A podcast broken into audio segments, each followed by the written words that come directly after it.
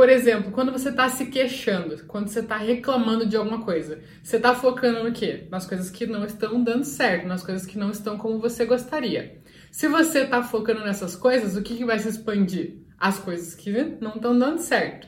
E se essas coisas se expandem, o que, que você vai ter mais na sua vida? Mais coisas que também não dão certo. Então é um ciclo. Isso vai se alimentando. Então você alimentou uma coisa e aquilo vai atrair mais coisas e mais coisas daquela mesma natureza, que no caso é uma coisa ruim. Agora, se você alimentar uma coisa boa, o que vai se expandir é o outro. Então, se você alimenta uma coisa, um pensamento de prosperidade, um pensamento de alegria, um pensamento de felicidade, um pensamento de coisas boas, isso vai também se expandir, coisas boas vão começar a acontecer tua confiança vai começar a aumentar, a tua autoconfiança vai começar a aumentar.